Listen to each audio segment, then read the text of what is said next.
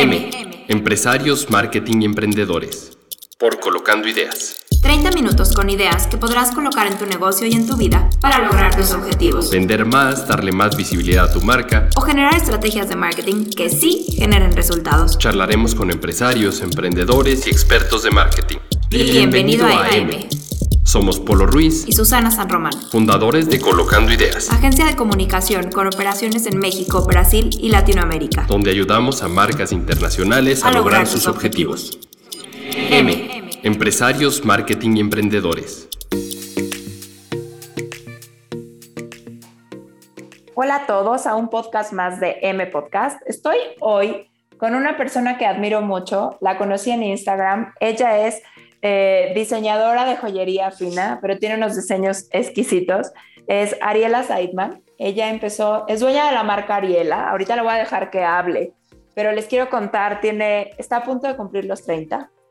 Desde los 19 abrió la empresa ante el SAT y ese día empezó a pagar impuestos. Así es que ya son 11 años con su marca. Búsquenla, Arielas, está en Instagram.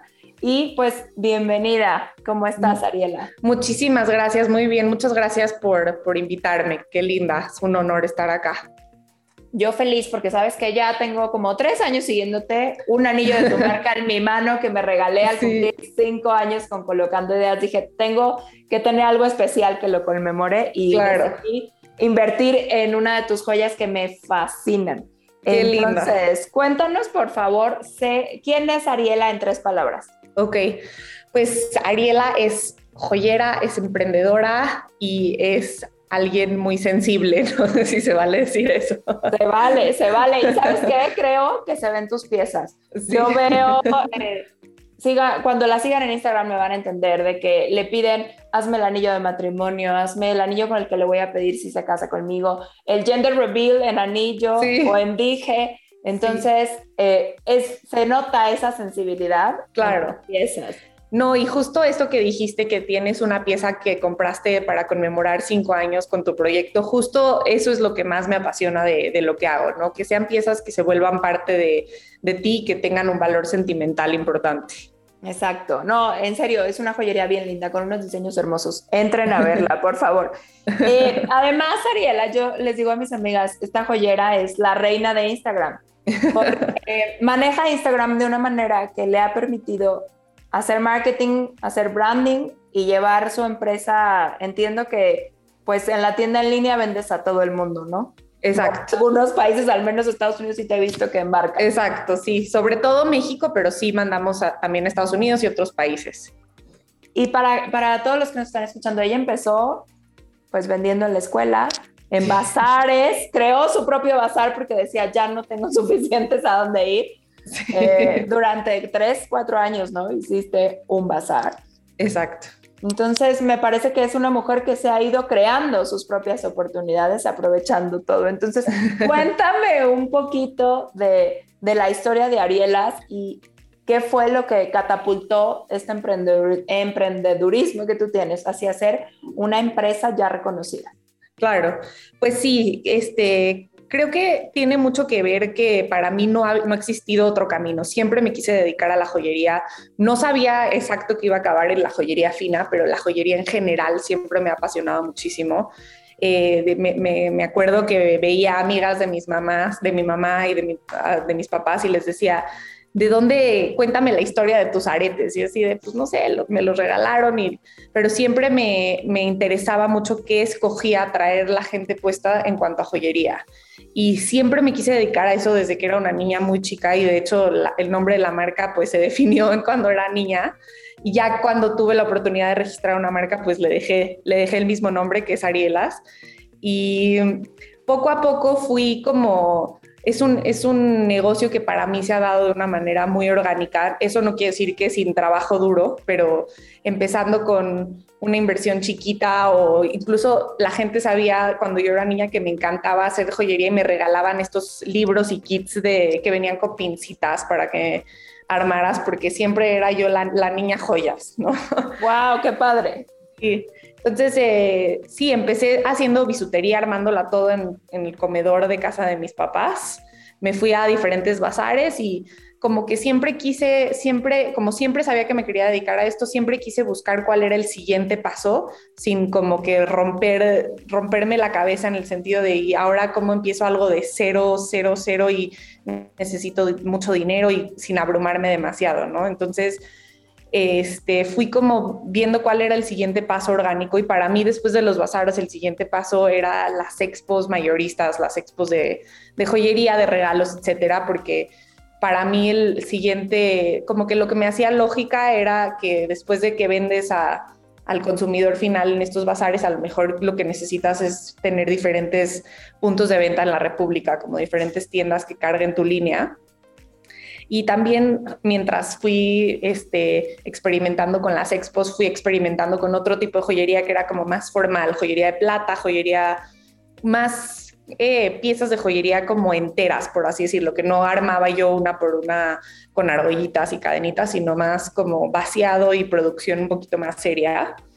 Y fui conociendo la industria, la verdad, desde muy chica y desde los procesos más básicos hasta los procesos un poquito más elaborados y orgánicamente gente que creció a lo mejor conmigo y que me conocía y sabía como cuánto me apasionaba, me empezaron a pedir sus argollas de matrimonios de cuenta. Y yo tuve la fortuna que mi familia siempre me ha apoyado mucho y me decían, ¿por qué no empiezas con joyería fina? Y no me parecía que existía ese mercado o que era el mismo mercado que el que yo tenía. Y empecé como conectando con estas piezas de joyería fina, subiéndolas un poquito a mis redes y pues se detonó que ahora ya vendemos solamente joyería fina. Joyería fina para todos entonces, montas la, hay piedra preciosa, ¿no? Exacto. Hay una variedad gigante. Exacto. Montas sobre oro. Oro. Sí, ahorita hacemos únicamente oro de 14 y 18 quilates y piedras preciosas y semipreciosas que si quieres y crees que vale la pena, les cuento que las piedras preciosas solamente son diamantes, zafiro, rubí y esmeralda y todo lo demás se considera semipreciosa. Sin embargo, hay piedras semipreciosas que pueden costar más caro que una preciosa y es nada más como algo para que tomen en cuenta. No está de más tener un poquito de información a la hora de consumir joyería fina. Y sigan a Ariela porque además te da clases, o sea, la piedra de la semana y entonces te explica cómo cuidar la esmeralda, de qué viene, en qué te tienes que fijar, cuánto vale. Y eso es algo, ¿sabes qué? Creo que eso es algo del valor que tú das como marca. Porque yo sigo muchas, o sea, como buena mujer me encantan las joyas eh, y sigo a muchas personas. Entonces, este tipo de enseñanzas nadie te las da. Entonces, para mí se me hace útil. Y, y ha sido muy enriquecedor para mí el conocer a Mira y cómo lo tengo que cuidar. Y es más, mi hija de tres años ya me dice, mami, ¿me prestas tu anillo de princesa? ¿Qué es este? el que te compré, sí, me, me prestó el de princesa, ¿no? Y ya sé que esta piedra, mami, no se debe de tirar. Y yo, no, no, no, no se debe de tirar. Entonces, son cosas que va uno aprendiendo de la fragilidad y esto. Entonces, creo que creas una relación muy cercana con tu audiencia. Y a mi parecer, desde Mercado y agencia digital, creo que eso ha sido uno de tus éxitos para crecer tanto tu comunidad, impactar a más de 100 mil personas, ¿no? Claro, sí es súper importante, creo que la clave del éxito en mi caso no creo que sea para todos, o sea, no, no creo que es una regla de oro, pero sí, sí cambió todo cuando empezaron a notar que yo estaba hablando como desde un punto muy genuino de me encanta esto que estoy haciendo y se los quiero compartir, no tanto como te estoy buscando para vender, vender, vender, vender, sino te quiero compartir esto y genuinamente lo quería compartir y, todo cambió y la gente empezó a conectar mucho más. Y también sí, sí, esa parte que decías de que comparto información, lo hago porque en serio me apasiona y me gusta y ya tuve la oportunidad de certificarme en GIA, que es una este, escuela gemológica, y me gusta compartir lo que he aprendido un poquito por NERD. este, pero también creo que es un acercarse a la joyería fina de otra manera, porque la joyería fina, este, no sé si te ha pasado a ti, pero mucha gente lo ve así, a lo mejor el primer acercamiento que tiene a, comprar una pieza de joyería fina es un poquito intimidante. Sí. Es un poquito así de, a lo mejor antiguamente llegabas a un lugar y, normalmente te atendían puros hombres y, como que te daba un poquito de pena preguntar los precios. Y todos con guantes y cerraban la joyería cuando entrabas, sí. Exacto. Y entonces, este, a mí me ha gustado como darle un, un giro mucho más accesible en todos los sentidos, en el sentido de que quería yo desde que empecé con la joyería fina que uno de los valores agregados que tuviéramos fuera que los precios fueran mucho más accesibles, porque si quieres ahorita platicamos de eso, pero es de las industrias donde los márgenes no, no nada más se triplican, se cuatruplican y no sabes muy bien cuánto cuestan las cosas y de, repente hay una variedad de precios y no entiendes por qué. Claro. Y, y también que se le quite este factor intimidante, ¿no? O sea, que no compres una pieza y digas, ay, no sé si no sé si compré un diamante de, que a lo mejor me hubiera alcanzado para otra cosa en otro lado, sino que haya demasiada transparencia en cuanto a en cuanto a información sobre piedras, en cuanto a información sobre metales y en general todo, ¿no? Creo que son puntos claves los que estás mencionando, porque yo como tu audiencia y como tu clienta sí me siento, o sea, cuando yo compré, me encantó porque me explicaron, es una acuamarina y no me acuerdo las otras piedras que son, zafiros morados. Zafiros morados, Pero fue bien bonito porque fue como un proceso y me explicaron, mira, la piedra pesa esto, cuesta esto. Entonces, en ningún momento fue como un cuestionar. Fue, sí, claro.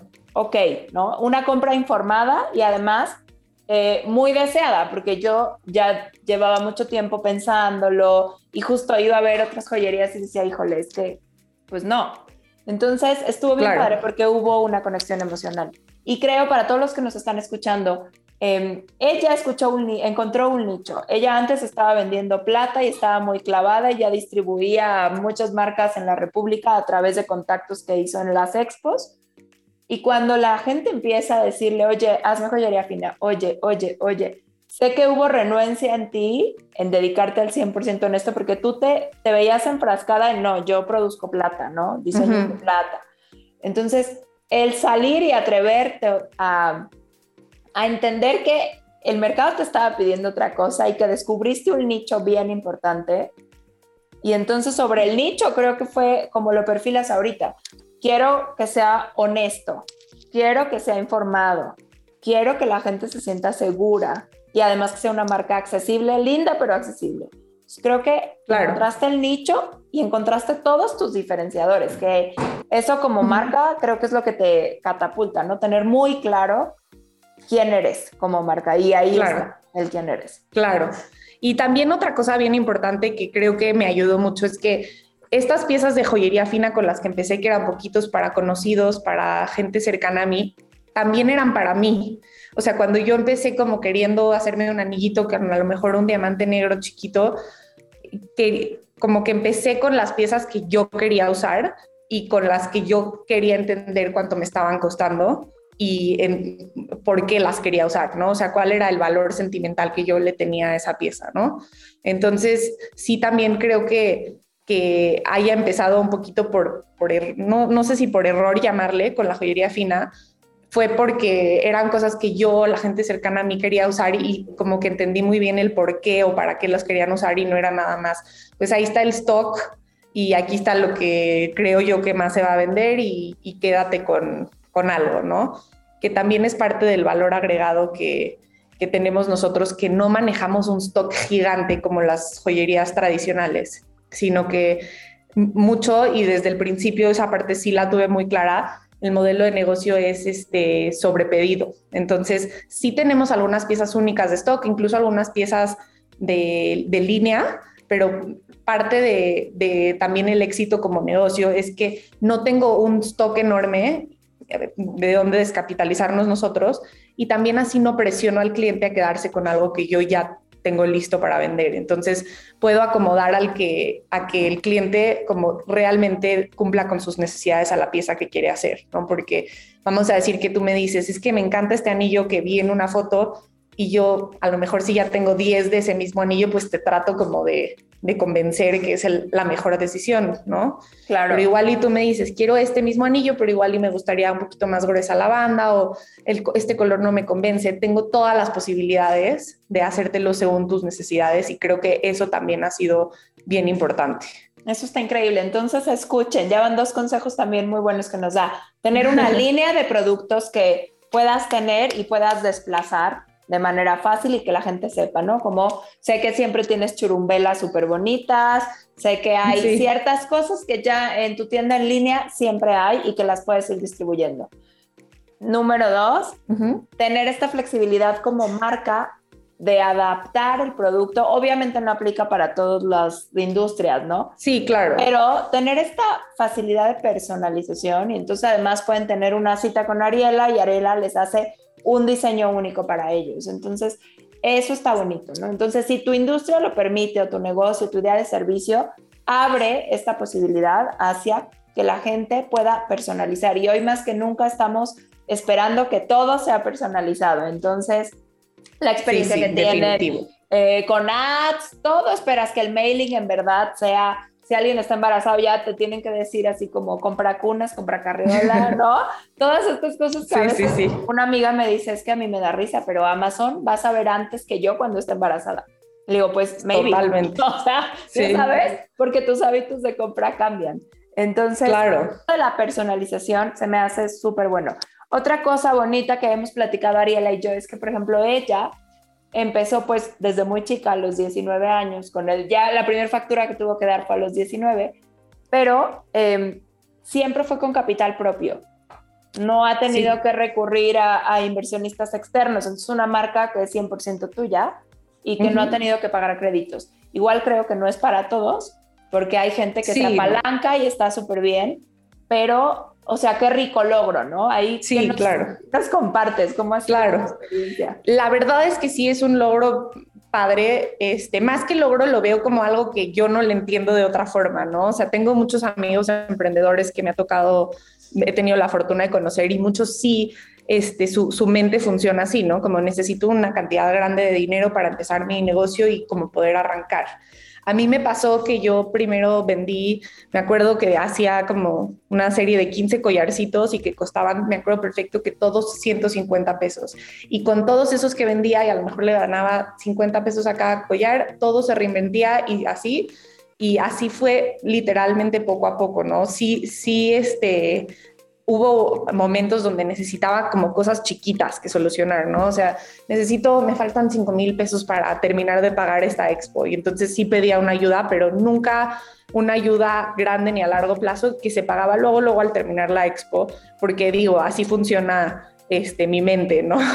No estoy peleada para nada en un futuro con recibir ayuda o capital externo, pero creo que es padre también sentir que como que no le debes nada a nadie, puedes tomar decisiones sobre tu negocio, ¿no? Yo creo que eso está interesante, lo que te dé paz y lo que matemáticamente funcione en tu negocio es cómo lo tienes que ejercer, ¿no? Habrá quienes se apalancan de créditos, habrá que en el momento tengo que invertir en una maquinaria que, bueno, si invierto me deja fuera, pero creo que es un punto súper sí, importante. No, y la verdad es que hay momentos no tan padres, ¿no? O sea, hay momentos donde sí te hace falta el capital y tienes que solucionarlo de una otra manera, ¿no? Hay veces que a mí a lo mejor me encantaría tener, o sea, vitrinas llenas de anillos de diamantes como para que cada que se ofrezca no tenga nadie que esperar tiempo de, producción, pero pues es parte de lo que a ti te hace sentido como emprendedor, ¿no? Exacto. Oye, y sé que Instagram ha sido una catapulta, literal, ha sido tu vitrina. Eh, no sé, algo que nos quieras compartir de cómo utilizar Instagram para posicionarte, para vender. Claro. Yo creo que en mi caso el éxito fue que empecé temprano, que es lo que te platicaba hace rato, que empecé temprano con una tienda en línea que estaba como conectada a Instagram y que cambié un poquito el lenguaje, que es lo que usan las marcas tradicionales, que es como este eh, targeting y retargeting, como nada más que te aparece publicidad y te enseña el producto. Cambié un poquito de eso que no me estaba funcionando a nada más les voy a platicar lo que hice hoy, ¿no? A ver a quién le parece. Sé que no, va a funcionar para todos, pero siempre creo que eh, como incorporar un poquito de autenticidad en lo que estás subiendo como marca, creo que cada vez más conectas con el posible comprador o el consumidor. Yo creo que eh, el éxito de mi cuenta de Instagram ha sido eso, con todo y que no, salgo, no, no sale mi cara, pues algún día me voy a animar. Este, creo que saben que están conectando conmigo y me dicen, es que se nota que te encanta tu trabajo, o es que se nota que, te, que esa pieza te fascinó y que realmente te apasionan las gemas y la realidad es que sí. Entonces, a la hora de que tienes que tomar una decisión de a dónde compras, a lo mejor vas a comprar con alguien que como que sientes que conoces un poquito de su esencia, aunque no sea su cara ni su lo que sea, sino un poquito más de, de lo que te está compartiendo, a diferencia de una foto en fondo blanco con que la pieza se ve espectacular, pero un poco más como de autenticidad y de cómo se ve la pieza usada en el día a día más que en una foto fondo blanco vitrina espectacular, ¿no? Que no, no creo que eso no funcione. También tengo muchos colegas que les funciona padrísimo, ¿no? Creo que cada, yo me siento muy afortunada del público que yo he tenido y la comunidad que he tenido la oportunidad de crear, pero también sé que hay, este, tengo amigos que a lo mejor venden otro tipo de productos no sé, de mucho más alto rango, que a la gente le gusta verlo como solo a detalle y no quiere que nadie les platique nada, solamente quieren como que la información, el precio y no quieren saber nada de nadie. Y hay, hay de todo, ¿no? Este, hay que encontrar qué funciona para ti, para tu producto y probar. Y que creo también que, que yo que empecé con como pidiéndole a una agencia que lo haga y vi el cambio radical cuando cambié a hacerlo yo literalmente todo, todo el contenido, el cambio tan radical que hubo. Entonces sí creo que hay que probar, esa sería mi recomendación. O sea, no tomar la verdad absoluta de nadie y solamente probar que cuando compartes algo tú o alguien más, cuánta gente está conectando y cómo están conectando mejor. Yo creo que ahí el éxito o lo que nosotros como agencia trabajamos, porque creo que lo que te pasó a ti de cuando cambió el discurso de agencia a hacerlo tú, pues fue muy distinto, ¿no? Uno, tú lo viviste, te claro. cuenta, fuiste conectando, pero creo que lo que tenemos que hacer las agencias y los clientes es en conjunto sentarnos y decir, ¿cómo habla mi marca? ¿Quién es mi marca? ¿Quién es mi cliente o, eh, o la persona que estoy buscando? Y entonces creas cosas mucho más auténticas. ¿Cuáles son mis valores? ¿Cuáles van a ser mis pilares de comunicación? Y, todo esto, inclusive si nos están escuchando y alguien tiene ahí que, ay, el community manager voy a contratar, lo tienes que capacitar, tiene que entender, vivir y, transpirar tu marca, tu lenguaje, entender. Entonces, claro, community manager, yo les digo, son los héroes, pero los tienes que entrenar porque ellos van a responder ante cualquier crisis, en, los, en las preguntas y comentarios o inbox o reacciones a stories, vas a encontrar gente que quiere comprarte o gente que necesita tu ayuda. Entonces, capacítalo, ¿no? Trabajen de la mano, claro. pero entendiendo bien quién es tu marca.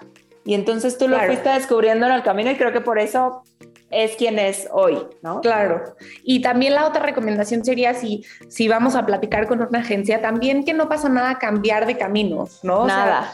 Funcionamos, eh, tratamos tantito así, no funcionó esto, pero funcionó esto otro. Entonces vamos a seguir con esto que sí funcionó y vamos a hacer un cambio aquí. ¿no? Y no como que clavarse con que, no, es que se, requiere cierto tiempo para ver resultados, sino como vamos viendo qué funciona, con qué sentimos que estamos conectando más y ir eh, como evolucionando. Fluyendo, y evolucionando. Sí, yo siempre les digo, hagamos estrategias, pero que podamos medir. O sea, ¿funcionó o no este tipo de contenidos? ¿Reaccionó o no mi comunidad? ¿Se sintió cómoda? ¿Interactuó más? Y eso te va dando la pauta de hacia dónde tienes que ir. Entonces, eso está bien padre. Oye, Ariela, ¿y algún consejo que les quieras dar a aquellos que están emprendo o no emprendo, estoy madurando mi idea?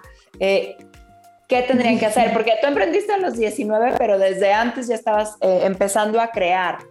Entonces, seguramente habrá, si algún chico nos está escuchando en secundaria ya trae una idea en prepa, o soy Godín y ya me quiero salir de aquí porque mi pasión es, entonces, claro. ¿Qué tú nos dirías? Yo creo que el, mejor consejo que yo he escuchado es que la validez de una idea está en la ejecución, porque lo que he visto mucho es que hay veces que tienes muchas ganas de hacer algo y hasta que no lo sientes perfecto, no te lanzas a, emprender o empezar o a ponérselo al mundo enfrente, ¿no? Entonces dices, lo tengo que pulir y perfeccionar tanto, tanto, tanto que pasa tanto tiempo y a lo mejor la idea empieza a cambiar y ya nunca lo, lo, enseñaste, ¿no? Entonces, eso, que la validez de una idea está en una ejecución y si tienes una idea hay que empezarla. Otro consejo también que, que me gusta es que hay mucha gente que quiere emprender y que a lo mejor no tiene como una, en mi caso era como una pasión tan grande por algo en específico, ¿no? Pero hay gente que nada más está apasionado por emprender y quiere emprender algo y no importa tanto qué, ¿no? Entonces una vez escuché a alguien decir como encuentra algo que disfrutes mucho y encuentra la manera de hacer dinero eh, en, con eso, relacionado a eso, ¿no? Este, siempre, siempre habrán cosas, ¿no? Hay a quien le encantan los postres, habrán mil, mil ideas de negocios. Hay a quien le encanta el ejercicio, habrán mil ideas de negocios. Hay a quien le encante la comida sana, habrán mil ideas, ¿no? y como realmente ponerle esa parte que a ti te gusta, porque creo que cambia mucho la manera en la que los clientes se comunican con una marca que, que se sabe que al, a quien está detrás le apasiona, ¿no? Eso me, me encantan los consejos que has dado. Oye, y otra cosa, cuando hablamos de emprendedores, luego nada más hablamos de lo bonito, ¿no? Sí. Pero sé que también ha habido momentos difíciles. Hace poco, el, no sé, este año o el pasado, vi que hicieron un fraude. Sí. ¿no? Te hicieron compras fraudulentas. Entonces, sí, sí, sí. ¿Cómo estar listo? O sea, yo sé que eso no lo esperabas, no. pero como emprendedor tienes que tener ahí un guardado, un colchón, porque sí. pueden pasar cosas que no esperas. Sí, y no sabes que tienes que tener guardado eso, ¿no? Este, la realidad es que ahí sí, eh, creo que esto sí creo, ¿no? Un, también una vez leí que un emprendedor se define como emprendedor cuando está resolviendo problemas todo el día. Y eso creo que es ser un emprendedor. Todo el día resolver problemas de una manera inteligente o como, o como tú puedas.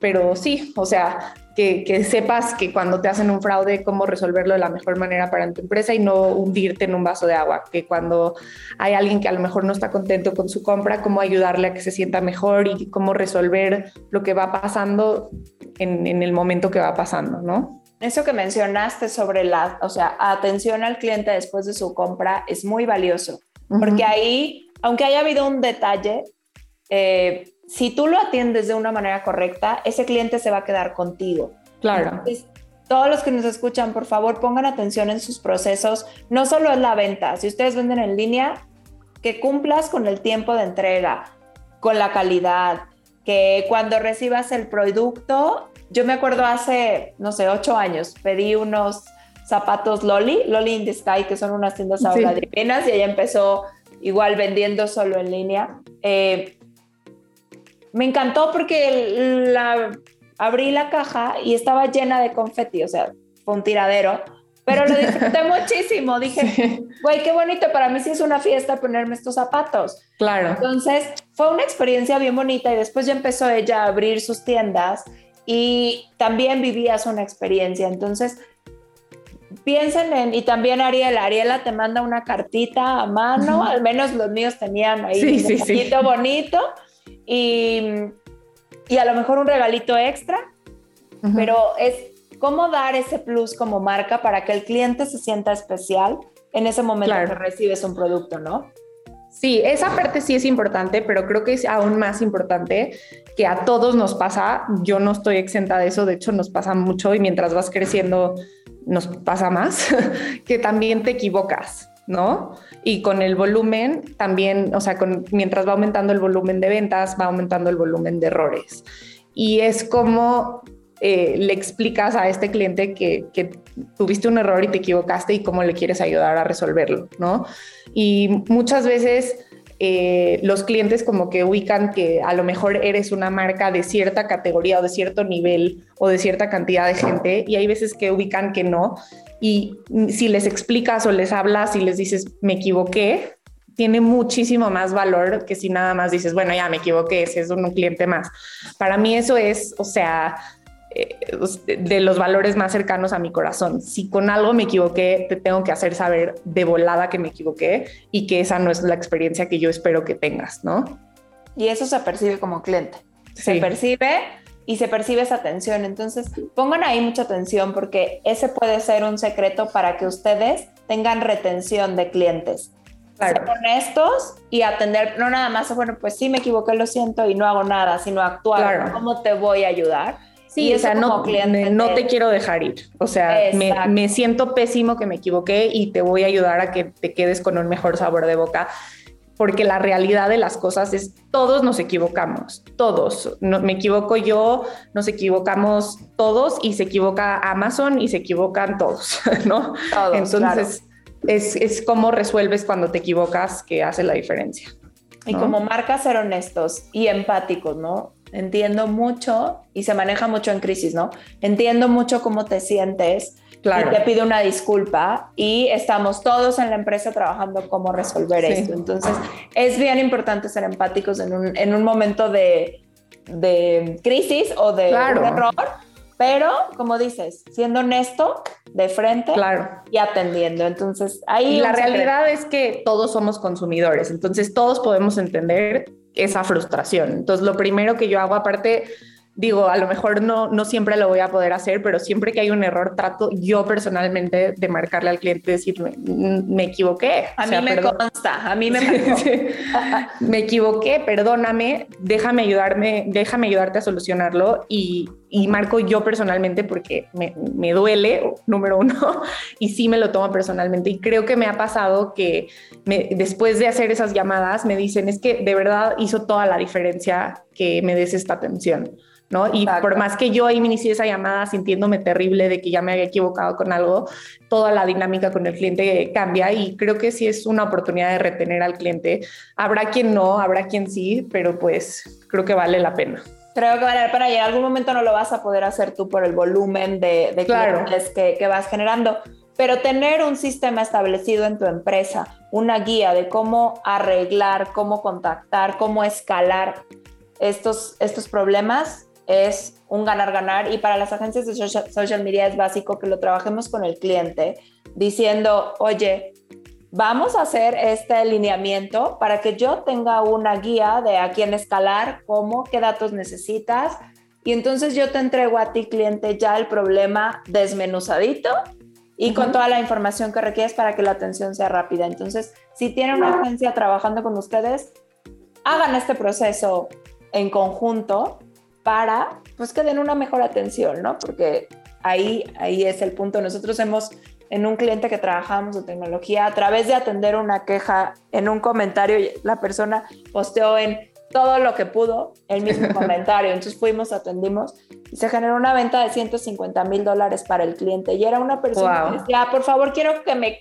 vendan, ¿no? Claro. Entonces, pero nadie me contesta en el teléfono, en ningún lado. Entonces, es encontrar estos pequeños nichos y atender a su comunidad. Oye, Ariela, y para cerrar, eh, ¿qué libro dirías del tema que quieras que nos recomiendes, que digas, este libro me encantó y lo volvería a leer o aprender mucho de él?